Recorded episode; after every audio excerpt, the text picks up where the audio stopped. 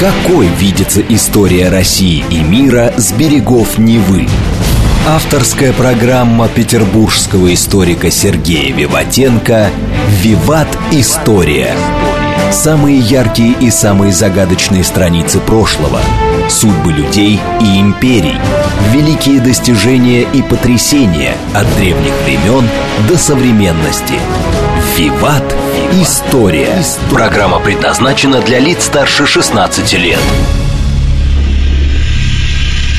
Здравствуйте, вы слушаете «Радио говорит Москва». В эфире программа «Виват История». У микрофона Александра Ромашова и в студии автор и ведущий программы петербургский историк Сергей Виватенко. Сергей, здравствуй. Здравствуйте, Саша. Здравствуйте, дорогие друзья. В конце выпуска нашей программы у нас традиционная историческая викторина, в ходе которой мы разыгрываем книги от издательства «Витанова». Это книги. А сегодня тема программы, которую выбрал Сергей «Кавказская война». Да, Саша, да, дорогие друзья, нас давно просили. Я себе наметил, что по этому вопросу будет несколько передач. То есть, э, возможно, будет передача про Шамиля еще, возможно, что такое меридизм, какие там происходили вещи. Но сегодня мы познакомим. А вопрос достаточно сложный, тонкий, потому что и сейчас он для многих является и политической картой, с одной стороны, и религиозной, а с другой стороны, какие-то воспоминания неприятные. Поэтому я сразу прошу у всех прощения. Ну, подожди, тут дело происходило 150 лет тому назад? Ну, Ленин сейчас живее всех живых, как говорил классик. Вот, и сейчас, ну, достаточно много, очень много на Кавказе пишется разных диссертаций, научных статей по поводу Кавказской войны, а, потому что для многих народов это, в общем-то, единственное такое знаковое событие за всю историю там. Давайте разбираться. Давайте разбираться. Меня всегда интересовало, например, почему ссылали на Кавказ или посылали воевать на Кавказ. Вот сколько читаешь историю, угу. все поэты, писатели, ну, ссылку на Кавказ, декабристы на Кавказ. Она была больше 50 лет, и практически три поколения русских людей, особенно дворянства, оно прошло через Кавказ, там воевало. Вы правильно сказали, Саша, многие известные писатели, композиторы, врачи и многие другие, все были, чтобы сделать какую-то карьеру, когда нет внешних войн, можно было ее сделать только на Кавказе. Кавказ давал себе героев, которые отличались от всех остальных. У кавказских офицеров была своя психология. Ну и с другой стороны, с другой стороны, во всем, вы правы, Саша, во всей русской литературе этого периода, в каких-то историях и прочее, Кавказ, почти 50 лет она длилась, ну, где-то 17. Это как столетняя война почти. Да, вот. еще раз, некоторые историки, некоторые историки народа говорят, что она была раньше, еще в конце XVIII века, но в основном большинство историков с этим не соглашается. И поэтому 1817 год, где-то плюс-минус год, и 1864 год, капитуляция на Западном Кавказе, там Шапсугов, Адыгов, ну, окончание войны там, да, вот, наверное, это 50 лет, 50 лет. Действительно, дорогие друзья, вы, Саша, правильно заметили, война началась, когда Александр I был хозяином Европы, он только что вернулся из, из похода, чувствовал себя сильнейшим монархом Европы, победителем Наполеона, ведь под пули гоцев шли герои 812 года, а туда Николай I привел декабристов. Это же называлось «Теплая Сибирь», то есть это тоже место, куда ссылали – да, ссылали, в основном военных, конечно. Вернуться с Кавказской войны было столь же трудно, как и из далеких сибирских рудников. А Кавказская война казалась уже привычной неотъемлемой частью русской жизни. Все время постреливают, да? Ну, еще раз, поручик Лермонтов, да? Это станица Червленая, а станица Шелковская, фейерверкер четвертого класса, ну, артиллерист Лев Толстой, это Старогладковская станица, да, даже сейчас Толстой юрт есть, я уже говорил или не говорил, когда в Чечне был референдум оставаться с Россией или не оставаться, да, то два портрета, которые вывесили в школах и местах, где голосовали, это были портреты Лермонтова и Льва Толстого. Ну, причины войны. Дорогие друзья, причин много разных, я о них обязательно скажу. Сразу скажу, я не совсем согласен, да, и какие-то свои мнения я обязательно выскажу, чтобы не надо потом меня называть разными словами, критиковать меня, да. Еще раз, все, что я беру, я, наверное, беру из, из тех источников той литературы, которая у нас есть. Ну, да, наверное, заключалась в политике причина. Три страны – Россия, Турция и Персия – пытались делить между собой Кавказ – конце 18 начале 19 века, это был успех у русских, да, мы стали владеть Кавказом, за Кавказем, это воины с Турции 6-12 года, 28-29 года, с Персии 4-13, когда убили Грибоедова 26-28. Россия сумела отстоять свои права на Грузию, Абхазию, Азербайджан, Армению. А в результате народы Кавказа как бы автоматически отошли к Российской империи. А, однако сами горцы были с этим не согласны. А с этим я могу согласиться. Когда один из русских генералов попытался объяснить местному населению, что теперь русский царь командует Кавказом, да, один старик-горец, ну, такая известная история, да, показал нам вспорхнувшую птичку и сказал, дарю тебе ее, возьми, если сможешь. А термин «Кавказская война» тоже, Саша, считается не совсем правильным, так как все события происходили в границах одного государства, как я уже сказал, в то время как многие историки, не только дагестанские, как бы забывают о том, что к началу боевых действий Дагестан, Грузия, Азербайджан уже вошли в состав России, да, они уже были внутренними районами. Вот. Э, восстание под руководством Шамиля или Шамиля, кто как называет, сразу прошу прощения, не считает священной войной против неверных за исламскую веру. Известно, что, например, что одной из причин вхождения ряда горских народов в состав России было стремление найти защиту от грабежей и насилия со стороны своих южных стран-единоверцев, Турции, например, да? А для равнинных горцев война вообще была невыгодна экономически. Итак, давайте по причинам, да? По мнению наших историков, главная причина – колониальная политика России. А в чем же они были недовольны?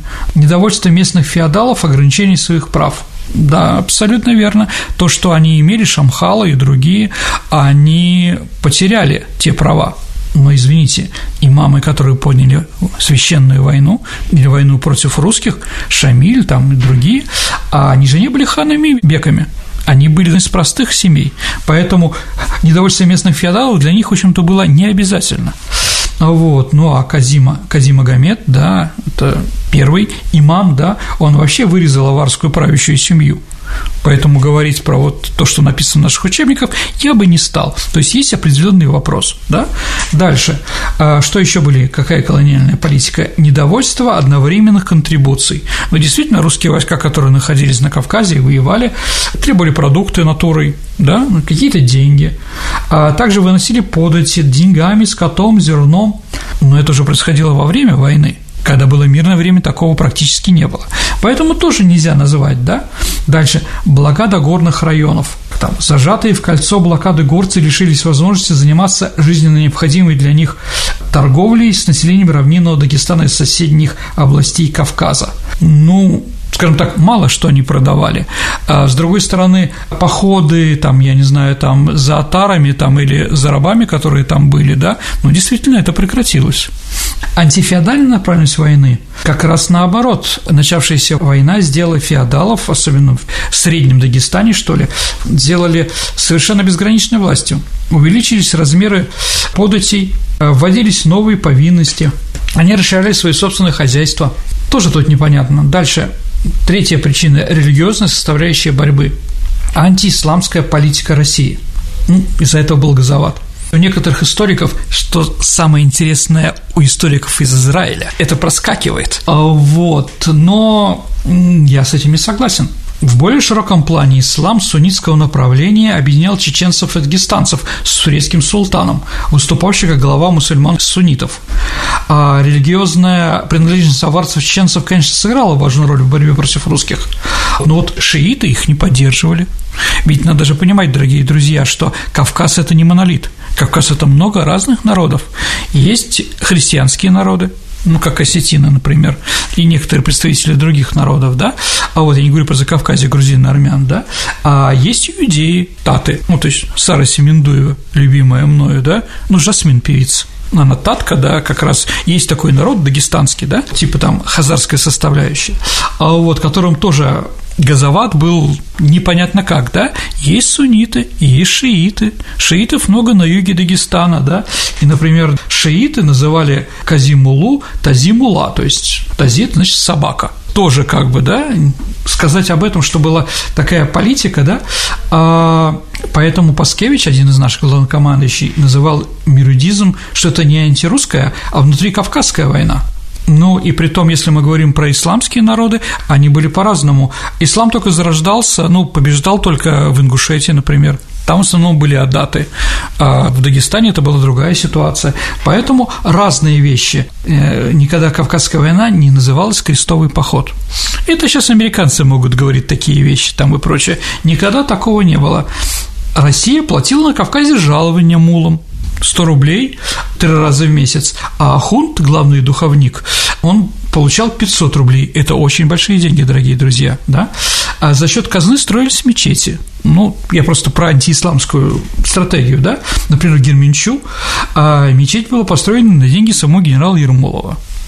А в основе религиозных барьеров, стоящих между русскими и кавказскими народами, лежало скорее отсутствие знаний о культуре и традиции друг друга – много фантазий было, и как только эта преграда была преодолена, все познакомились друг с другом, война сразу пошла на спад. Поэтому говорить про антиисламскую политику России я бы не стал. Дальше ментальная несовместимость. Есть и такая причина, да, что мы такие разные.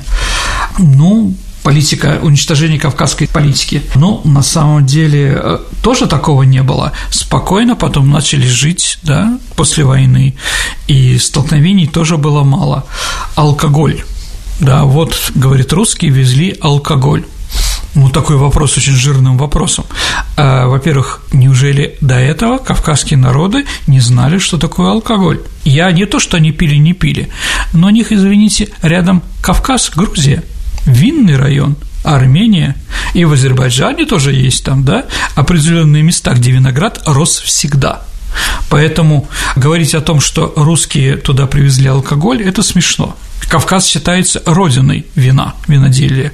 Историки так считают, да, Грузию. Поэтому говорить о том, что а русские спаивали, ну, извините, хочешь, не пей, как угодно тут. Ну да, ментальная совместимость, да, мы ограничили набеги и работорговлю, это правда, это правда. Но еще было же большое количество потом э, межнациональных браков. Да, конечно, абсолютно. Так называемое аталычество, да, когда на границе э, терские казаки становились родственниками чеченских тейпов, которые были с другой стороны терека.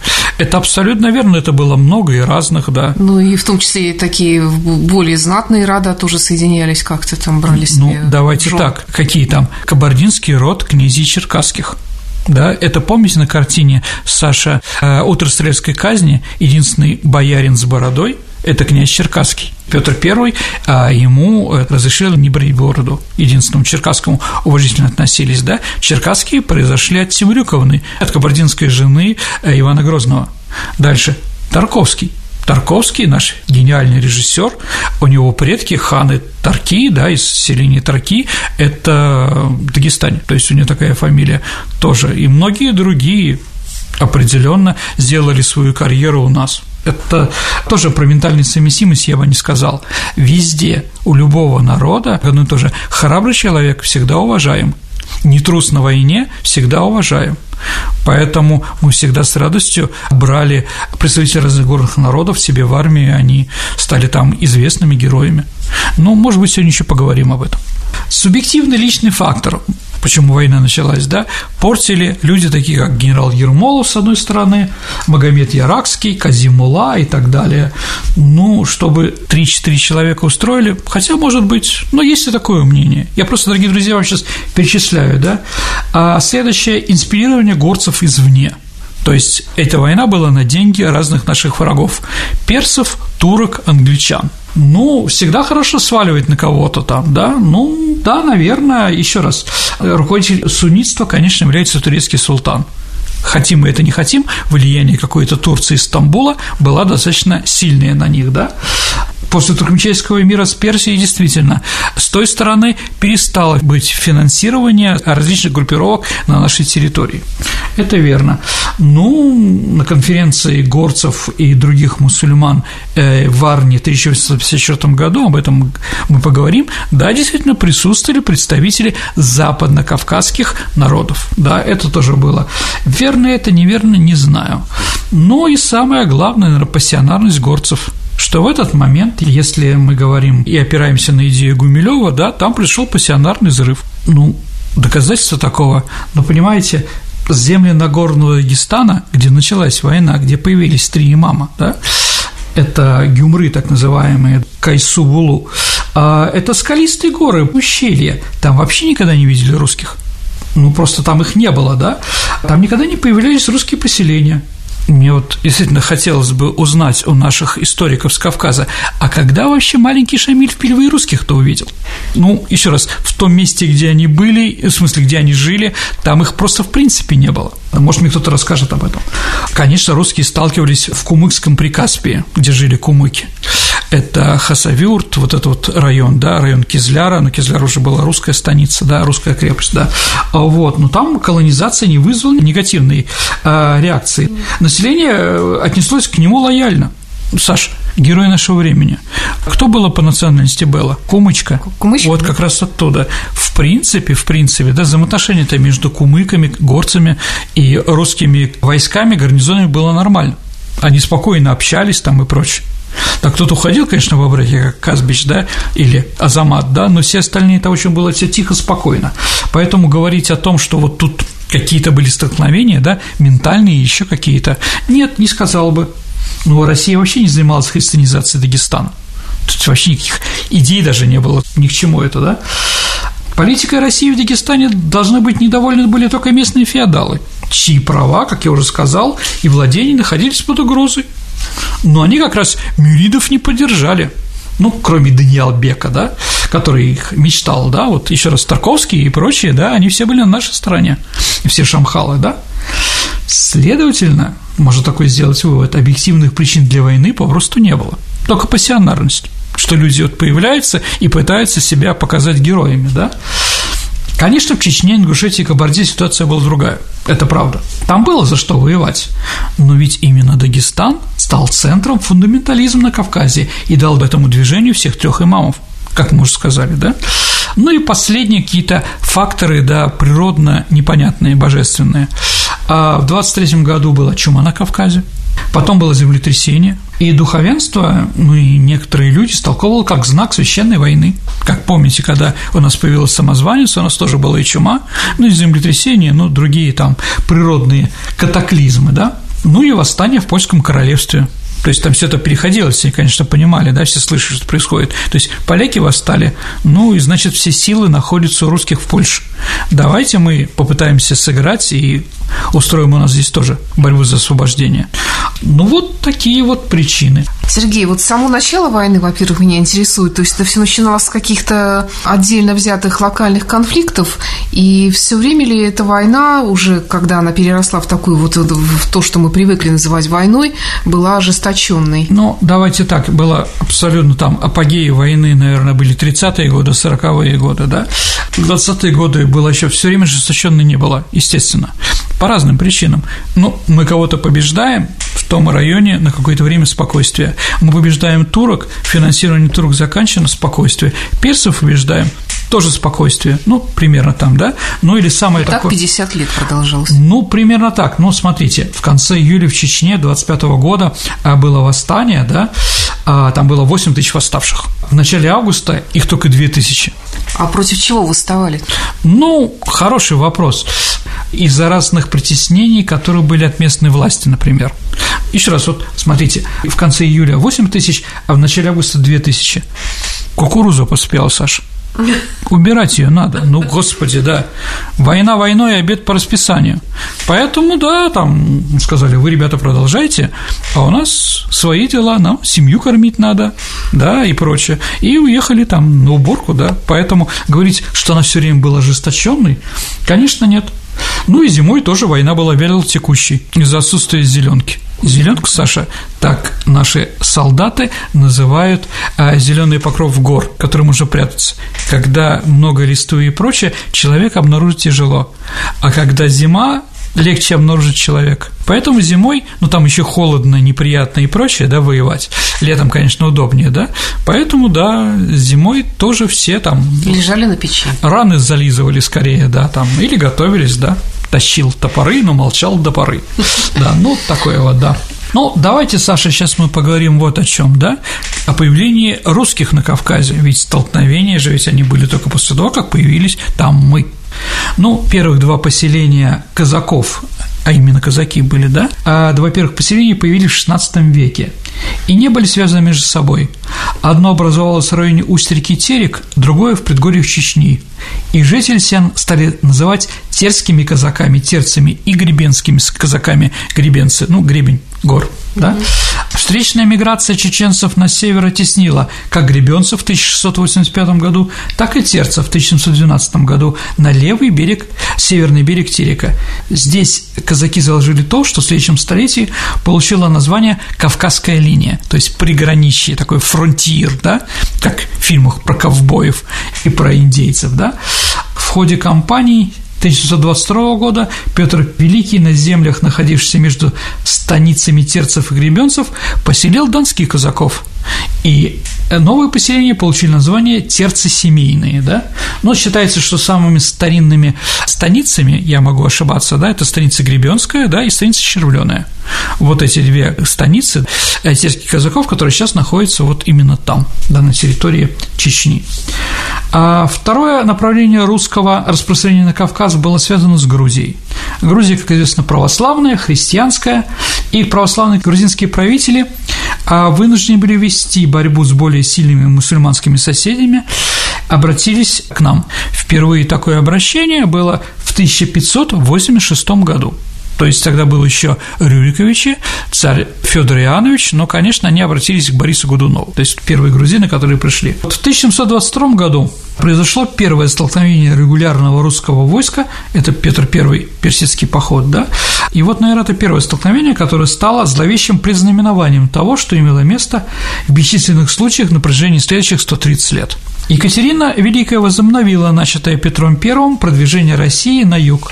Она повела экспансию России на Кавказ сразу в обоих вышеуказанных направлениях. В 1763 году, через год после вошествия на престол, была основана первая русская крепость Моздок. Сейчас это Осетия на Тереке. Этот вызывающий шаг привел к 14-летней войне с кабардинцами и другими горцами, которые там жили, во время которой Кавказская линия была продлена и образовалось новое кавказское войско – Моздокское, размещавшееся на землях Кабарды. В 1774 году русские организовали свои линии по реке Кубани и Лабе, это уже западный, это нынешний Краснодарский край, западный Кавказ, возведя там ряд крепостей – Екатеринодар, Георгиевск, и Ставрополь. Ну, как раз там вот и был штаб-квартира всей Кавказской линии. Ну и завершилось процесс вот этот столкновение Суворова а, с нагайскими кочевниками в 1783 году. Тогда, когда был присоединен Крым и очередная наша война с Турцией. Персидский шах Али Мурат стал претендовать на Грузию, современную, да, на Картли и Кахетию, а царь Ираклий II, грузинский царь, обратился за помощью к России. 5 августа 1783 года в Георгиевске это сейчас нынешний Ставропольский край, был подписан договор, по которому Грузия устанавливался российский протекторат. А 15 ноября 1783 года два российских батальона с четырьмя пушками под командованием Павла Потемкина, это племянник Саш князя Таврического, да, а вот вошли в Тифлис, в Тбилиси. По пути в Тифлис Потемкин основал еще один город, Владикавказ, современный. Кроме того, он начал переоборудовать караванную тропу через главный Кавказский хребет по Дарьяльскому ущелью в некое подобие дороги, как он писал, своему дяде. В дальнейшем ее расширит и благоустроит, и она станет знаменитой военно-грузинской дорогой, важнейшей магистралью, соединяющей центр Российской империи с закавказскими провинциями. Ну вот, как нередко случается в истории, намерение уже нового русского царя Павла развязаться с Кавказом и Грузией, он не хотел туда двигаться, говорил, нам это не нужно, обернулся еще большими столкновениями и втягиванием нашим в запутанные дела региона. А персидский шаг Фет Али хан затребовал Георгия XII, который стал грузинским царем в 98 году, трон своего отца, да, и он потребовал прислать в Тегеран в качестве аманата заложника сына Ираклия XII. Павел направил на Кавказскую линию экспедиционный корпус, чтобы пресечь всякие притязания Фат Алихана на Грузию. В итоге русские войска помешали шаху напасть на Кахетии, выбили из Грузии, вторгшись туда из аварии э, группу Амархана. И на пороге смерти Георгий XII обратился к русскому императору с просьбой принять Картли и Кахетии. Помните, такой-то царь, такой-то год вручил на России свой народ, да, за гранью дружеских штыков. да, она цвела Грузия. Ну, да, мы вошли туда, чтобы помогать грузинам. Нам это аукнулось очень тяжелой борьбой.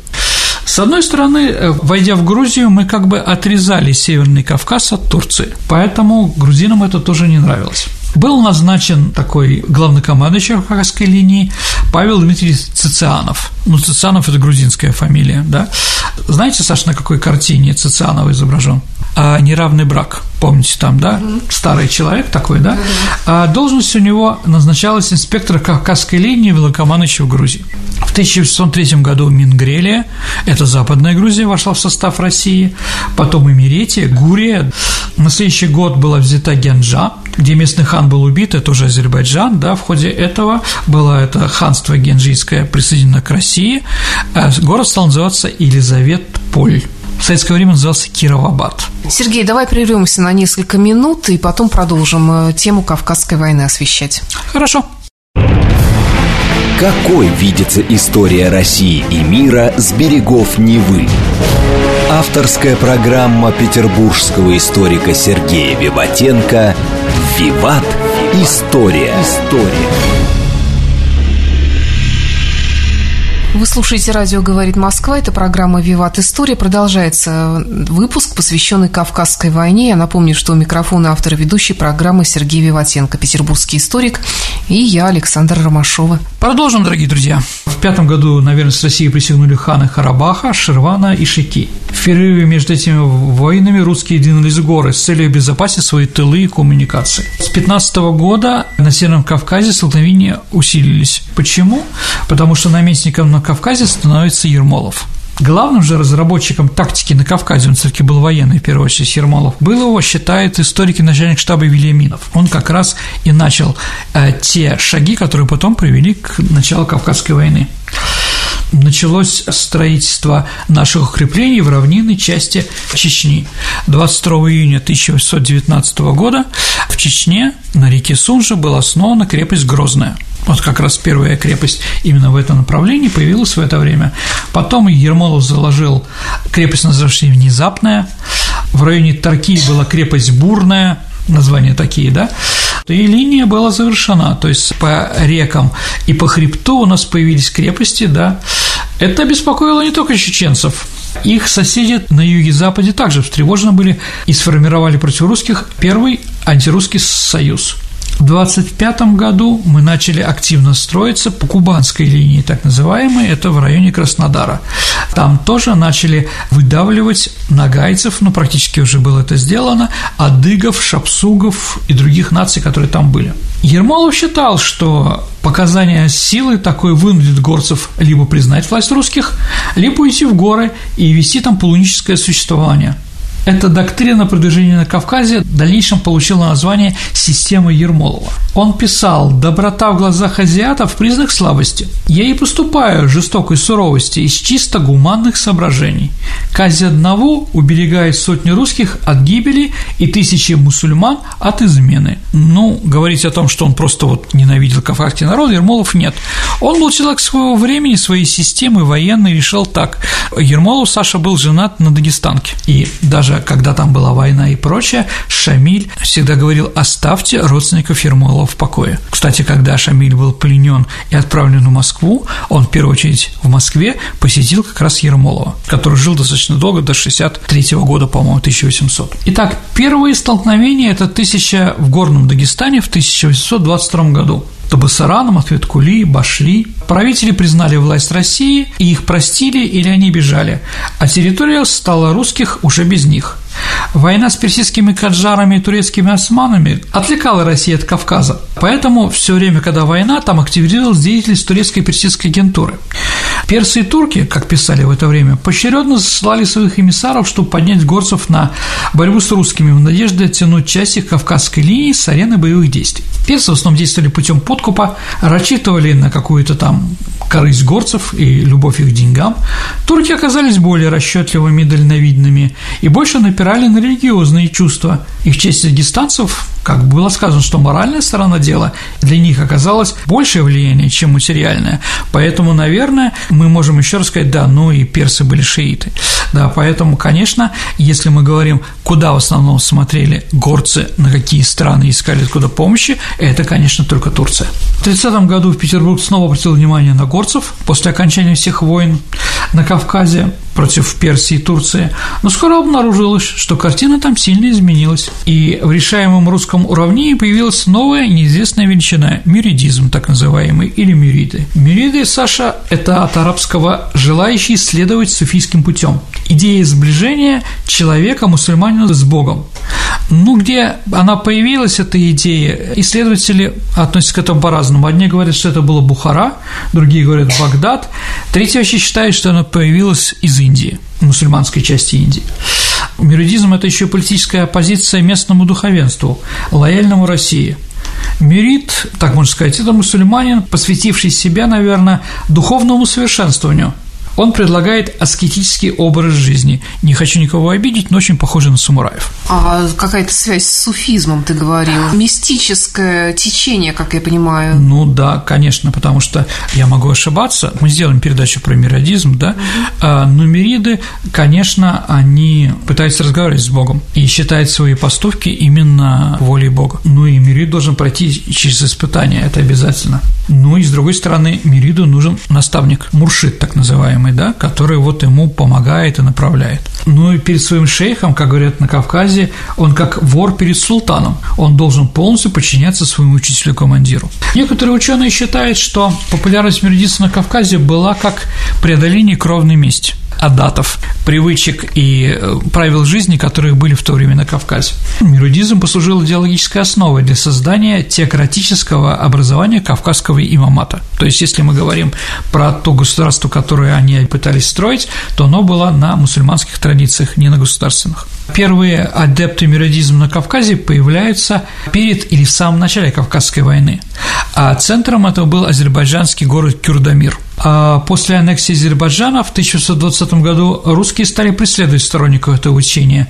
Некоторых последователей стали в Сибирь, некоторые ехали в Турцию, да, ну, как шейх Исмаил, да, часть уехала в Иран, а часть пошла в Дагестан ну, наверное, самым известным последователем этой идеологии был Хас Мухаммед Аль-Ширвани, да, он как раз посвятил в духовный сан шейха Мухаммеда Аль-Раги или Мухаммеда Яракского, как у нас пишется в разных источниках. Первое упоминание о деятельности э, Мухаммеда Яракского – это 1823 год. С этого момента там начинаются какие-то движения. А Магомед Иракский, он достаточно был интересный, оригинальный человек. Он опирался на исторические традиции ислама и сумел привлечь к себе этим огромную массу народа. Затем он приступил к призывам, где требовал от верующих принять шариат как образ из жизни, потому что некоторые мусульмане все таки придерживались адата. Основная движущая социальная идея в проповедях Магомеда – это свобода и равенство всех правоверных. Поэтому, конечно, миродизм ненавидели шахи, шамхалы, ханы, кто там только не был, да? Это, можно сказать, революционное условие глубокого кризиса в горском обществе утверждение рассеяло остатки сомнений у горцев, подвигло их к активным действиям на пути достижения идеального исламского общества. К тому же, наверное, можно сказать, что горским обществом сильной родовой демократии был близок республиканский дух этого призыва. Мусульманин не может быть рабом кого бы то ни было и не должен платить налоги даже мусульманскому правителю. Мусульманин должен быть свободным человеком, и у мусульман должно быть равенство. Ну, это вот один из тех призывов, который говорилось в то время.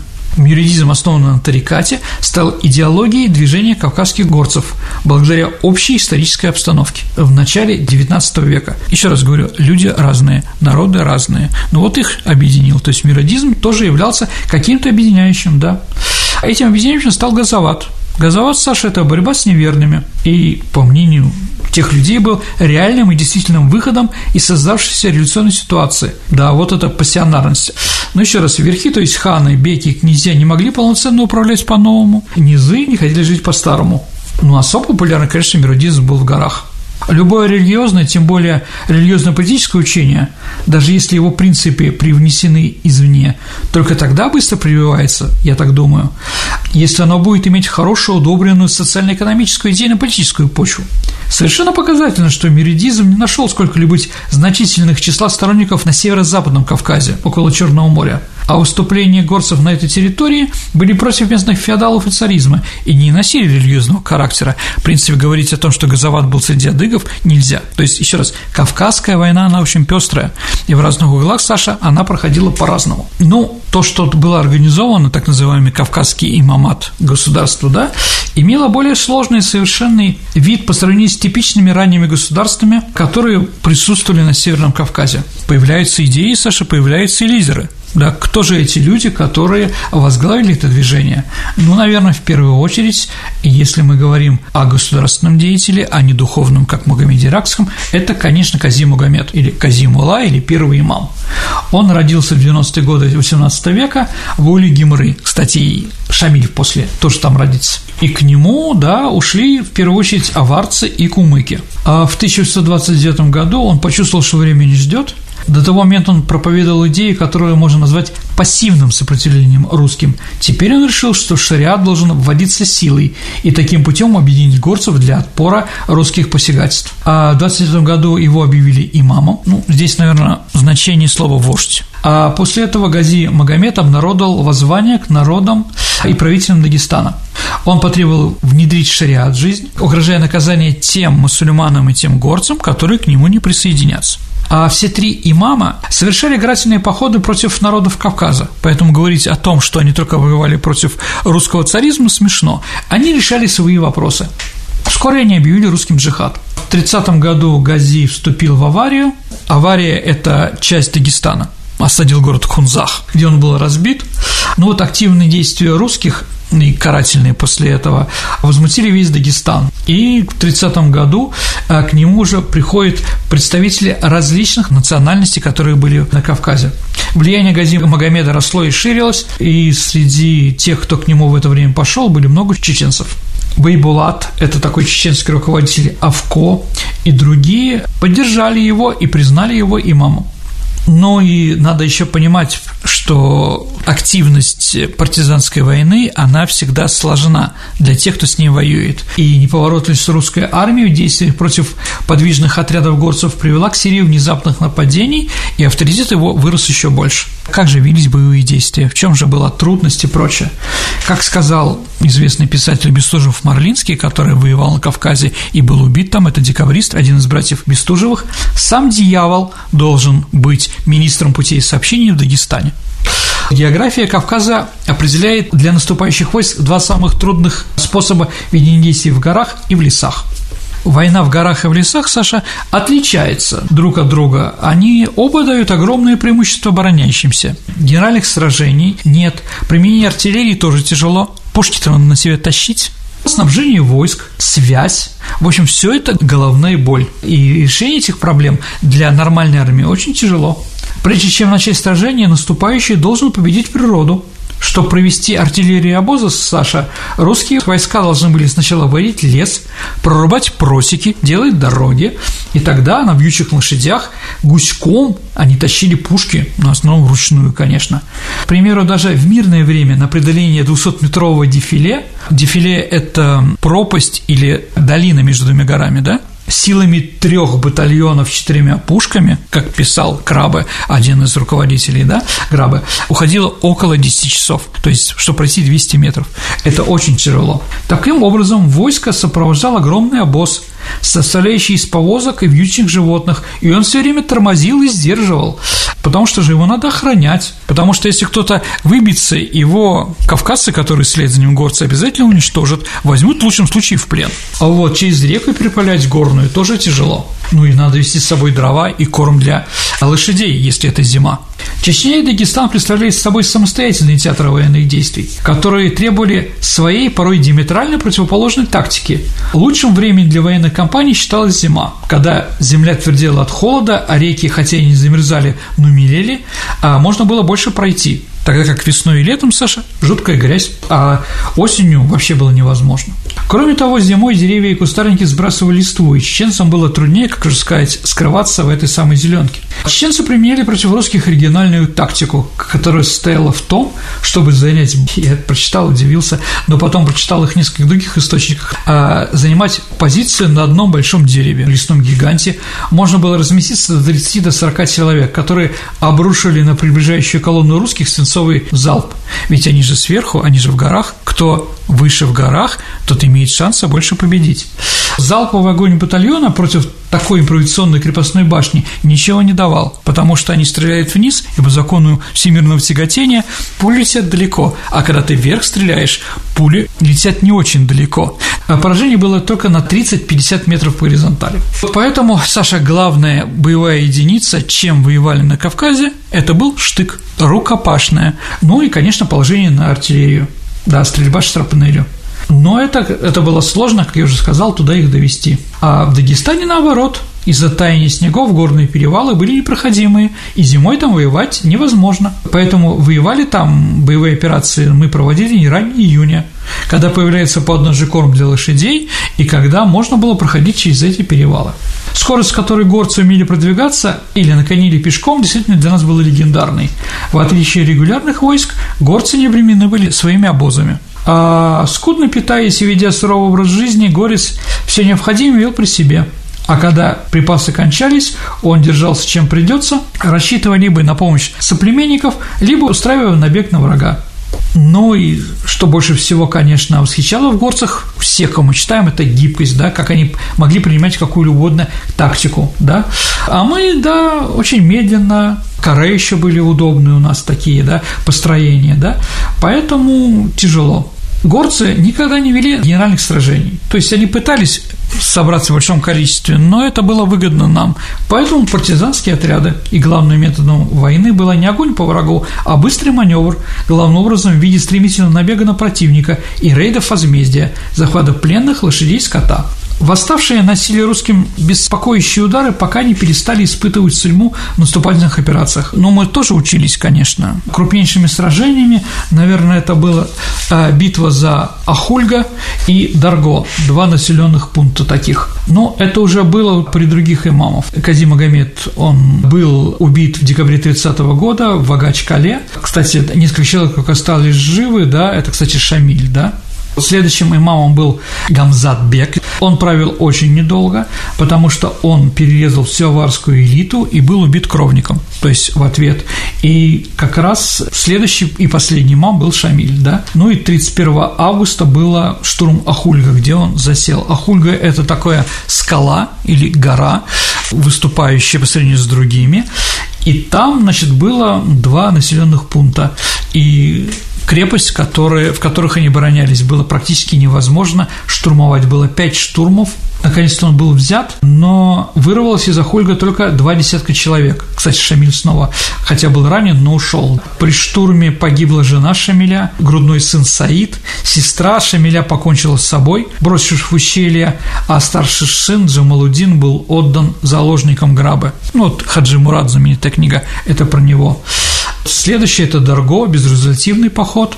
Я вам просто понять, как там было тяжело, да, я вам просто перечислю, кто погиб в штурме, да. Убито три генерала, Понимаете, да, чтобы генерал погиб, это надо очень сложно, да? Викторов, Фок и Пасик, а 7 штаб-офицеров, это полковники, 28 а обер-офицеров, да, и около тысячи нижних чинов. Ранено также 22 штаб-офицера и 85 простых офицеров.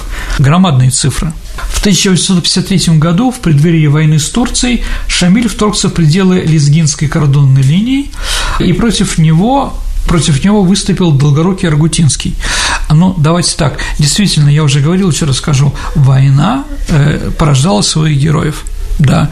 Может быть, это люди были не очень знатные для русской аристократии, но они ценились в армии. И тот же Грабы, о котором мы говорили, да, ну, князь Борятинский, ну и, конечно, самой известной звездой войны на Кавказе это был Долгорукий Аргутинский. Это был армянин.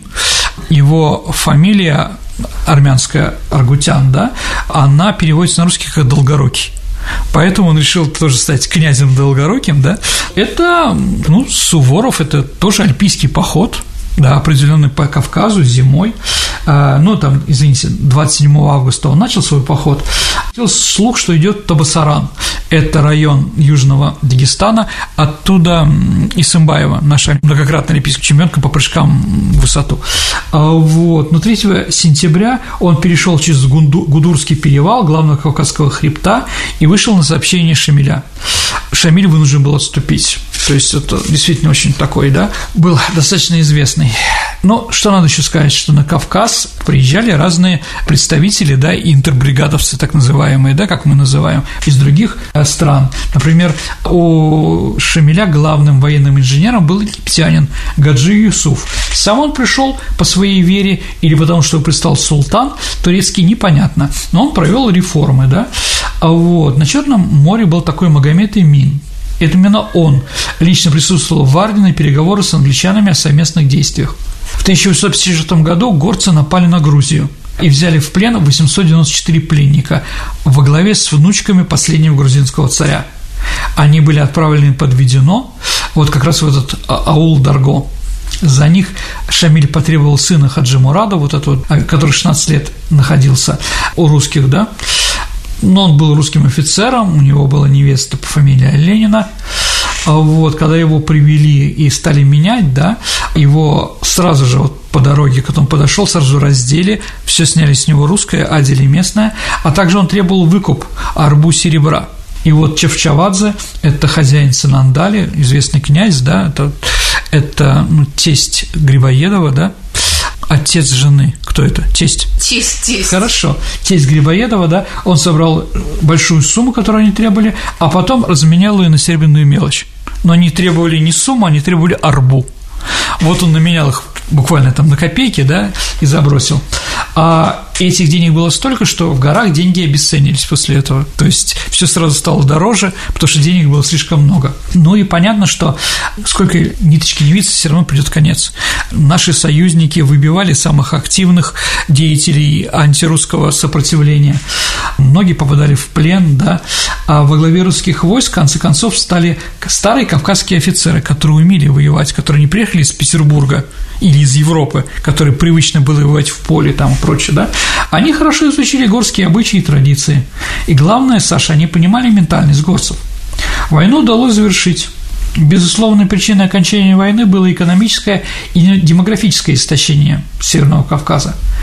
Ну и также при русской армии появляются патронные винтовки, что увеличивает скорость, конечно.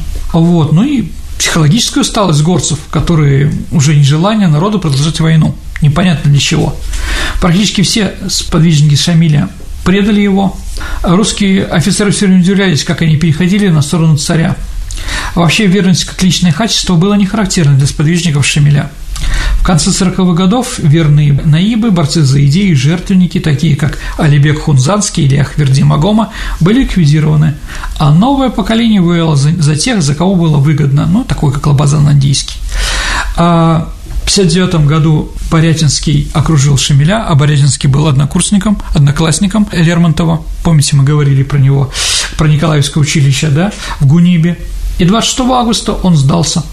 А он был отправлен, да, разговор о том, что его не отправили в Сибирь, он потребовал у русских, чтобы ему дали компас, чтобы он все время смотрел, чтобы его не отправляли на восток. Вот, да. Я 30 лет дрался за религию, сказал он. Но теперь народы мои изменили мне, а наибы разбежались. Да и сам я утомился. Я стар, мне 63 года. Поздравляю вас, Борятинский, с владычеством над Дагестаном, и от души желаю государю вашему успеха в управлении горцев для блага их. В 1964 году на Западе капитулировали уже представители адыгов, шапсугов и прочее. 26 августа 1966 года, через 7 лет после сдачи плена Шамиля и его семьи, он принял присягу на верность России. Вот такая война. Еще раз, дорогие друзья, про Шамиля, про меридизм, если будет желание, мы еще сделаем передачи. Ну вот, наверное, то, что я хотел сегодня сказать. И так много. И непонятные слова, Саша, особенно географические названия, понимаете. Теперь историческая викторина. Мы разыгрываем книги от издательства Витанова. Э, в прошлый раз у нас была тема секс. Ну да, именно так. Э, секс за литературой пролетариата или что какие вопросы в молодой Советской Республике, как рассматривались эти вопросы. Вот, и вопрос был, какой известная фраза была сказана во время телемоста между Советским Союзом и США, да, ну, это у нас секса нет. Да, эта фраза обрела свою, скажем так, она стала таким девизом, да. Ну, хотя она была, насколько я помню, вырвана из контекста. Да, Абсолютно из контекста, верно, да. Ну, да. у нас так всегда получается. Да. Но зато крылатые выражения. Абсолютно, да. А кто у нас победитель, Саша? Первым прислал правильный ответ Игорь Чернов. Поздравляем Игоря с победой. Теперь новый да. вопрос. Скажите, пожалуйста, что происходило феврале 2014 года на месте, где было окончание Кавказской войны? Итак, что же там происходило? Ваши ответы на этот вопрос, ваши версии присылайте на электронный адрес радио Виват собака mail.ru либо ВКонтакте в личном сообщении Сергею Виватенко или мне, Александре Ромашовой. Нас легко найти через нашу группу, официальную группу программы «Виват История» ВКонтакте. Если мы, если я не отвечаю на вопросы, которые вы мне напечатали, мы просто их собираем вместе, чтобы да? потом ответить уже оптом. Ну а на сегодня все. Это была программа «Виват История». Спасибо за внимание. До встречи через неделю. До свидания, дорогие друзья.